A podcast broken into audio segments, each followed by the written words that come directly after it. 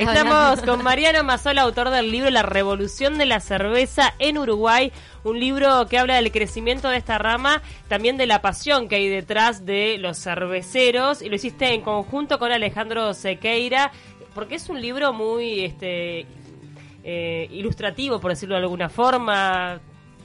Sí, eh, ¿qué tal? Muy buena. Bueno, una parte de diseño muy importante.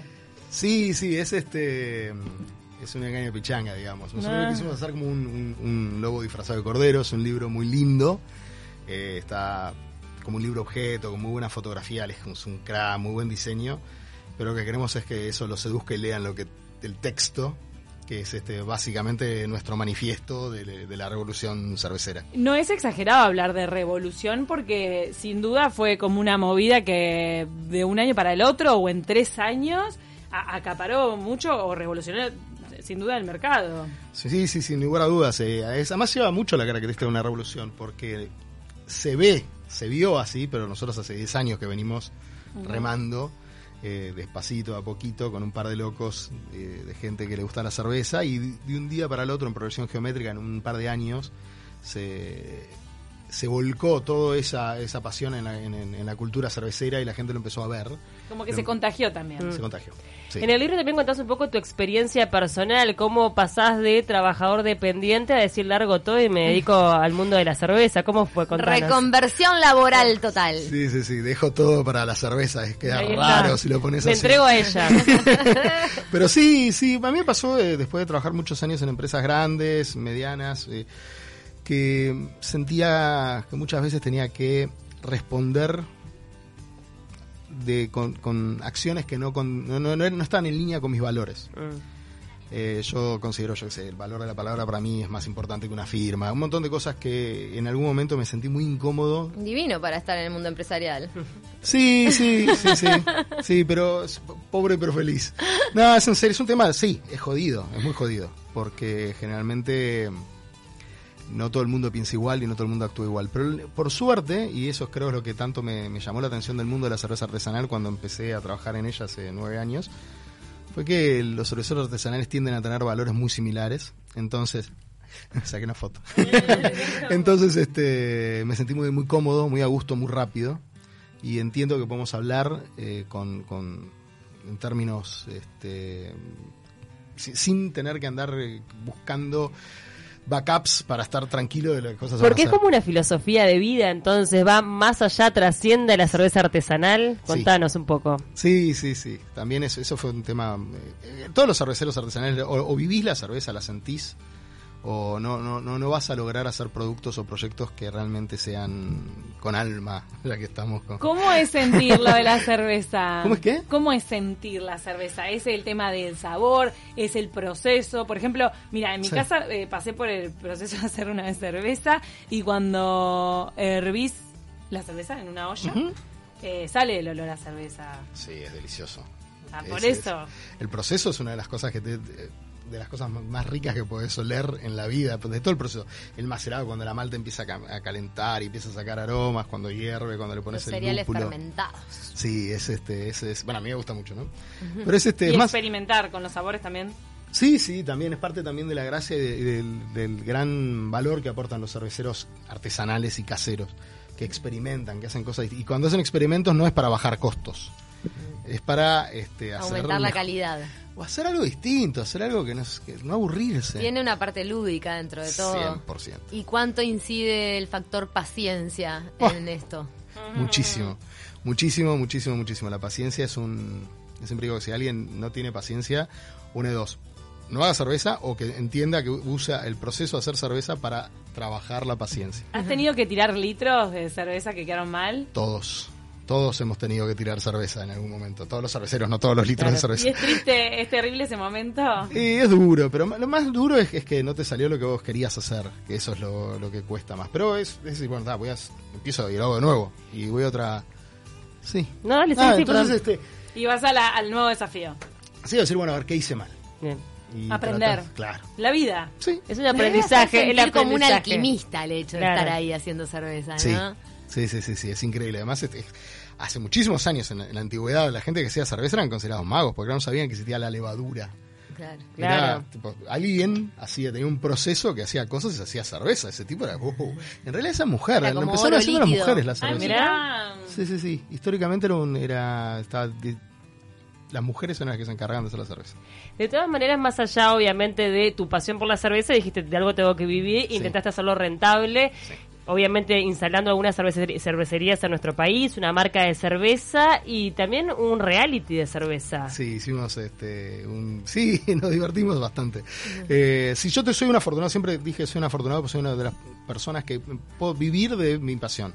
Ahora con, con, el boom de la cerveza artesanal hay mucha gente, por suerte, que hace esto, pero hay muchas otras personas, cerveceros artesanales, que laburan ocho horas X trabajo, después se va a la casa y hace cerveza, o entrega cerveza, o vende cerveza, o va a buscar barriles. Eh, yo tuve la verdad la suerte de, desde el primer día poder eh, hacer de esto un medio de vida ya venías con una cabeza de repente empresarial por tu sí. Es que a mí la, cerveza artesanal me sedujo. Yo la vi, entré por un negocio porque me pareció que había un que había un, potencial mm. de desarrollar esa cerveza. Vos sos uno de los socios fundadores y dueños de Bizarra junto con Santiago Deicas. Ahí va, son dos. Somos dos, sí. Son dos que eran amigos, se conocían de antes. Trabajamos juntos. Yo trabajé en la bodega de él y bueno, justamente le presenté el proyecto de, de cerveza cuando pensaba que era un negocio de vino. Claro, él es, toda su familia viene de vinos de toda la vida. Y cuando le presenté el proyecto de cerveza, yo lo presenté por afinidad con ellos. Eh, y de ahí fue que los dos eh, quedamos fascinados también por más que le cueste, eh, que, a, que su padre le cueste.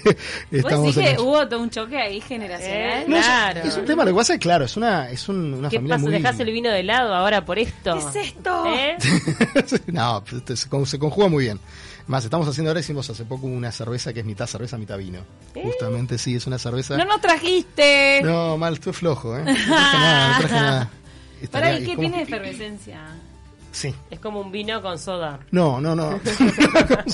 no, no, hicimos, agarramos una cerveza, le pusimos mosto de vino y le pusimos una cerveza ya terminada. Después le pusimos mosto y le pusimos más levadura de cerveza y le dejamos que vuelva a fermentar y quedó como un, como un espumante. Una cosa loquísima. Ahora, ¿y eso está en el mercado es una edición limitada? Hicimos una, lo hicimos 500, 400 botellas que las estamos este, eh, compartiendo entre un, un, club de cervezas que nosotros tenemos, se llama Underground, eh, que tenemos par de socios y Del cual sos fundador. Sí, también. Y ahora también trabajando en una incubadora. Sí, sí, sí, sí. Estamos armando esta fábrica que estamos armando, que les comentaba hace un ratito, estamos armando una fábrica eh, pensada en desarrollar a los cerveceros artesanales o a aquellas, sobre todo no los artesanales, sino los caseros o las personas que quieren hacer de su vida. Profesionalizarlo. Exactamente. Y también están dispuestos a ampliar un poco, como decías ahora, incluyendo vino, pero también ustedes tienen refrescos como Jariola, ¿se acuerdan los que tienen? Eh? La Jariola, ese es otro proyecto que es, es, es, solo, es otro proyecto independiente mío. aparte de la cerveza. Acá nos trajo Jariola. Estuve acá con ustedes. Sí, con los pétalos de rosa y unos, Qué rico que sabores, me acuerdo perfecto pomelo y rosa. Sí, está muy bueno. Ay, jazmín. Quieren hacer un cowork de cerveceros artesanales. Entre sí, como que haya cierta sinergia. Sí, pero va más allá de un cowork. Es, como es más una incubadora porque queremos apoyarlos en la parte que nosotros tenemos más clara, que es el desarrollo de marca, ventas, distribución, estructura. Aparte de la posibilidad de, si vos mañana querés hacer cerveza, si hiciste cerveza en tu casa, te gustó, querés hacer un negocio, tenés que invertir un montón de guita para comprar equipos para poder hacer cerveza. Entonces nosotros queremos aliviar eso. Nosotros tenemos los equipos, hicimos una distribución de esos equipos preparado para que se hagan muchos lotes de cerveza de poco litro, mm. para que no sea, o sea, voy a hacer 6.000 litros del mismo, voy a hacer de a 500, de a 700 litros. Entonces vos puedes hacer tu partida en mi fábrica con el mejor equipo, con este con asesoramiento. O sea, brindar la infraestructura para la persona que quiera desarrollar nuevas cervezas. Exactamente. Y todo, o sea, estás volviendo al mundo empresarial. Sí, nunca se fue. Nunca fuimos. Ahora, También esta revolución viene acompañada de un cambio de paladar del consumidor que dijo mm, prefiero experimentar cosas nuevas y, y, se abrió eso, más también. Que de repente los uruguayos no, no, es el, no es lo común. Tal vez es como muy tradicional conservador el consumidor uruguayo pero con esto con la revolución de la cerveza se demostró que no. Sí es este yo creo que también hay es, una, una, vieja costumbre que nosotros tenemos que pensar que el uruguayo es tan tradicional. El uruguayo era tradicional pero las nuevas generaciones están empezando a ser este muy abiertas de mente por suerte creo que lo demostramos en, a nivel país en todos lados. Y sí, ni que hablar que eh, se requirió un cambio de paladar. Es más, hoy por hoy el 98% del consumo de cerveza es industrial. Es, y hay muchísima gente que no le gusta la cerveza artesanal. Es, es- Sí, sí, claro. y está bien. Eh, Pero como la industrial está apostando a sacar distintas variedades para acompañar el, Claro. el movimiento. Te mandan la cerveza, unas IPAs Sí, raras. están sacando sí. la cipa. sí, están sacando algo que llaman IPA. Que que llaman, no sí, es sí. una IPA. Pero También variedades de cerveza negra, eh, pero eso ya venía ya de estaba, antes. sí. Venía de antes, sí, pero fue- eso fue el primer indicador de que, de que la cerveza, que había inconformidad en cuanto a la cerveza, que creo que eso es lo que... No hay revolución si el consumidor no la quiere. O sea, si el, si el consumidor Claro. no quiere cambiar... Si no está no dispuesto a abrir un... No importa lo que podamos hacer nosotros, nunca lo vamos a lograr. Entonces había ya los primeros indicios fue cuando empezaron a aparecer eh, la pilsen negra, como diciendo, che, Mm. mirá, te doy esto. ¿Querés? Sí. Ay, perdón, no te quiero. No te quise cortar, pero en realidad podemos eh, concentrarnos en la IPA y la historia de la IPA, porque es muy interesante. No, y ¿Cómo que nos diga la diferencia, por favor, de Ah, IPA, APA, EPA, nada. no entendemos nada. Para primero la diferencia de la IPA es así, la tradicional, la que consumimos a- eh, a- hace desde el principio del Uruguay hasta ahora, hasta hace pocos años, antes del La boom de cerveza rubia. Sí. Que es la rubia, que cómo se llama en Es- realidad. Eso es un estilo que se llama Pilsner. o sea, que es un eh, la cerveza se puede hacer de dos tipos principalmente, que es lager o ale, que depende el, eh, como, qué levadura se usa. Las lager son cervezas más refrescantes y generalmente son todas las industriales son lager, se hacen en frío. Y las, las artesanales, que, nece- que no se no necesariamente en frío, se- son las ale, que eh, son las que más comunes son en los bares de artesanales. Por eso la IPA es India Pale Ale, o sea, una cerveza pálida de India. Y ahora le Ahí contamos va. la historia. que Ahí es va, la historia de. India es maravillosa. Es buenísima, es este y después este hay muchísimos estilos, un poco respondo acá después ya. La APA y la EPA. Claro, la EPA, la APA, la IPA, la Stout, son distintos estilos que cambian algunas cosas eh, para hacer dis- cervezas distintas. El ¿Vos cuál proceso de elaboración. Cambia sobre todo los ingredientes que se usan, eh, distintas cantidades y tipos de maltas y ¿Y lúpulos. vos cuál recomendás, por ejemplo, a una persona que está acostumbrada a tomar cerveza rubia industrial para empezar a indagar en el mercado de las artesanales? Y tendría que arrancar con una cerveza, una blonde o este o una una IPA suave. Pero hay ale. Ale. Sí, sí, porque eh, todas las artesanales son ale. Hay muy pocas lagers artesanales, principalmente porque es más caro de hacer. Segundo, eh, no genera tanta di- diferenciación como una cerveza ale. Y este son son para, son otro fin. Son una cerveza más para tomarse cuando tenés calor. Un día como calor. hoy, un día como hoy, unas ganas de tomarse una de esas que se mueve, te morís. Eh, las ale son este Así que más- recomendás una IPA suave para o una blonde. O una blonde. La blonde es La EPA y la APA la dejamos por la ahora. No, puede pero- ser, pero es un poco amarga. La APA también puede ser, pero puede ser un poquito amarga. Perdón Eh, si ent- entendí mal. ¿Vos eh, eh, le, le recomendás a alguien que no, no, no se metió en el mundo de la cerveza artesanal arrancar por una IPA? Porque la IPA es una media IPA, fuerte. sí, una IPA suave. Que Ah, IPA suave. Hay, una, hay un, un esti- un tipo de cerveza que se llama de ses- session, de, de sesión, o que ahora están, también se llaman cervezas de mesa, que son cervezas de baja graduación alcohólica y bajo, bajo amargor, que las IPA no son ajenas a ese movimiento. Entonces hay cervezas que se llaman Session IPA o IPA suaves, que son más amargas, pero no tanto, aromáticas, pero no invasivas, entonces están preparadas justamente para que alguien arranque con eh, una cerveza que sea distinta, porque generalmente la blonde lo que tiene es que es bastante parecida a una cerveza industrial.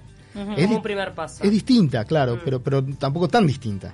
Claro. Entonces, este, la blonde y, y las IPA suaves pueden ir, o una o algo muy extremo, ir por una cerveza de trigo, que eso es una cosa ya totalmente distinta a lo que estamos acostumbrados como cerveza, y ahí te puede... Ahí se, se, se instaló bastante la de trigo. ¿eh? para, Sí. ¿Y podés resumirnos lo de la historia de la IPA? La historia de la IPA es buenísima, es rápida, la cuento rápida. Es Sí. este. Básicamente, que la EPA, es este que hablamos hace un poco, es la English Pale Ale, es la cerveza, la típica cerveza de bar, de pub inglesa. Se hace en Inglaterra hace mm, siglos. Y cuando se expandió el imperio y, lle- y llevaban esa cerveza a la India, llegaba después de cruzar dos veces el trópico en barco, después de tres, cuatro meses, llegaba destrozada esa cerveza. Entonces, eh, los, los- los colonizadores dicen, no, mira, esto no, está funcionando. no me va". Alguien que haga algo, porque esto no. Entonces los cerveceros, este, uno en particular, dijo, bueno, voy a hacer una cerveza que esté, que, que soporte el viaje. Para eso la hizo más alcohólica y le puso más lúpulo. El lúpulo es este, es una, es un, es un- ¿Una raíz? No, es una flor. Ah, es una flor. Es una flor, es este pariente, es, es un pariente de la marihuana, pero que tiene otros efectos divertidos, que es este da aroma y sabor a la, a la cerveza y amargor. Y, Pero- la, y la conservación. y la conserva. Entonces, eh, lo que hicieron fue agarrar la cerveza, pero más alcohol, más lúpulo, y la mandaron para la India. Y les quedó tan rica que después cuando la gente volvía al- a, los bares en Inglaterra, che, tenés una India, la Claro, de- la que me dabas en la India. Allá. Si no me des la de ahora, dame la que tenía. Claro. Entonces ahí se, se, se instaló el, el- el nombre, porque claro, porque uno dice India, ¿qué tiene Claro, que ver ¿qué la onda? no se, hace en India, no tiene que ver la que llevaban a India. Que es muy, sí, es muy gracioso, es muy parecida. La historia tónica es muy parecida también. ¿Cómo estamos en, el, en, en cuanto al nivel de la cerveza artesanal en Uruguay? No sé si se exporta hoy por hoy cerveza de Uruguay a otras partes del mundo. Eh, nosotros no exportamos principalmente porque somos caros. Somos eh, acá todos los insumos, casi todos los insumos de cervecería son importados. Eh, entonces realmente llegamos cuando, cuando tratás de exportar llegas a unos precios que Imposible. no te los paga nadie. Claro. Eh, sí hacemos Porque buena sí cerveza. importamos. Sí importamos, eh, porque justamente la, la cerveza en el mercado internacional no es tan cara, las cervezas artesanales. Entonces, sí podemos importar, es muy difícil exportar. La calidad es muy buena, nosotros hacemos este, es muy buena cerveza en Uruguay, eh, tenemos muchas cervezas premiadas, eh, constantemente hay Porque 10 hay concursos. concursos, me imagino. Hay, varios, hay muchísimos concursos en toda América Latina durante todo el año y siempre, casi siempre van cervezas uruguayas y siempre que van alguna medalla traemos eh, lo cual es- nos habla bien de, de estar en el, en el contexto latinoamericano con cerveza de buena calidad. ¿Se sabe cuántos emprendimientos hay? O sea, ¿tenés contabilizados cuántas eh, marcas de cerveza hay en Uruguay? Hay- mira, hay muchísimas. Eh, tener un número exacto es Eh, muy difícil porque Eh, nacen... Nacen todos los días. Nacen, sí. Pateas una, una baldosa ahora y Sale salen una cinco sola. La cantidad de gente que lo está haciendo solo para amigos. Claro, entonces, eso claro. sin contar eso. Nosotros, eh, la última vez que contamos, yo le llevaba un registro. Tiré la toalla cerca de 250 cervecerías. Wow. Y qué lindo cómo en cada departamento hay un cervecero. En Sí. 33, yo em, em, en un momento me, me embalé con probar de distintos departamentos, porque bueno, una de las primeras que se instaló de la cervecería artesanal es de Tacuarembó, es la Cabezas, y bueno, después empezaron a salir como de 33, este de Cerro Largo, como que hay cerveceros de todos lados, y siempre como que resaltan de dónde viene la cerveza, ¿viste? Sí, esa es, un, es muy localista la cerveza artesanal. La cosa es que Uruguay es, es- es, como hablamos hace un poco, es, es corto, es chico, es chato. Entonces es muy distinto, chato digamos de altura, ¿no? De- eh, por ejemplo, pasa, nosotros tenemos una operación de, de bizarra en Perú y en Perú, yo qué sé, las cervezas que hay en Lima, una de esas vas a Cusco y no llegan, porque ya ahí sí hay mucho, es muy lejos. O vas al norte y es otro set distinto de cervecerías. En Brasil pasa lo mismo. Claro. Tenés unas cervecerías en Porto Alegre que vas a Bahía y no, no saben Sí, ni idea que existen. Porque es grande y hay mucha distancia, entonces se desarrolla mucho localmente.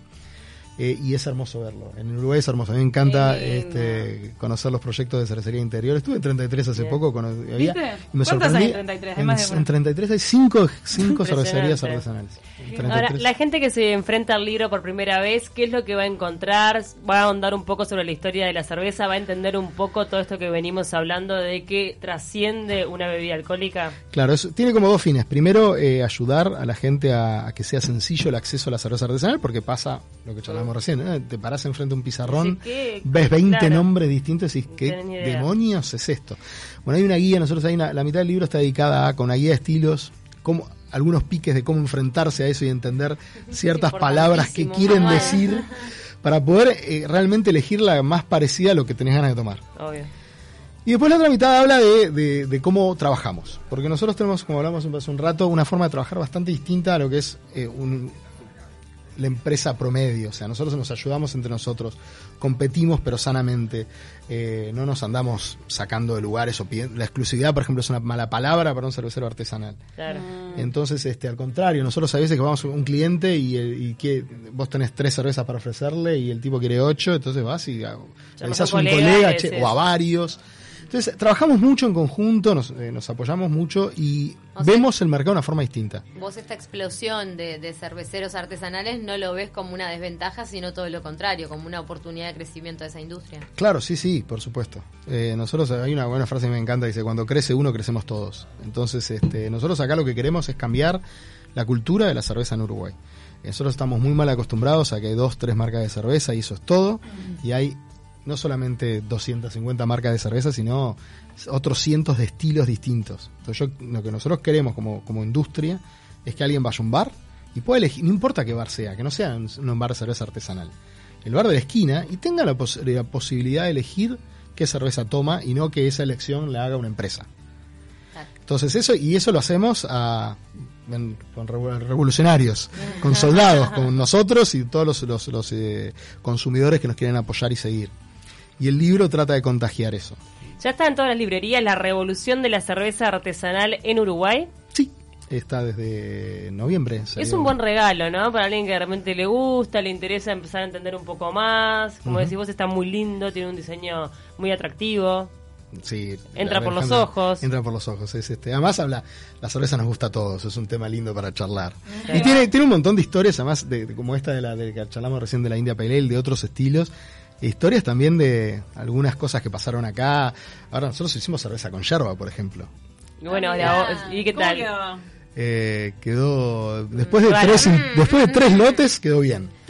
Bueno, y estábamos Oh. Los comentando. primeros dos fueron tipo el primero quedó con gusto a mate cocido. Claro. El tercero no quedó, el segundo no quedó bien en, en general y el tercero quedó bastante, bastante, bien. Bastante. Comentábamos que hay, bueno, un- eh, dos adole- eh, adolescentes, jóvenes, más, más bien que, que están desarrollando una cerveza artesanal este que sea saludable.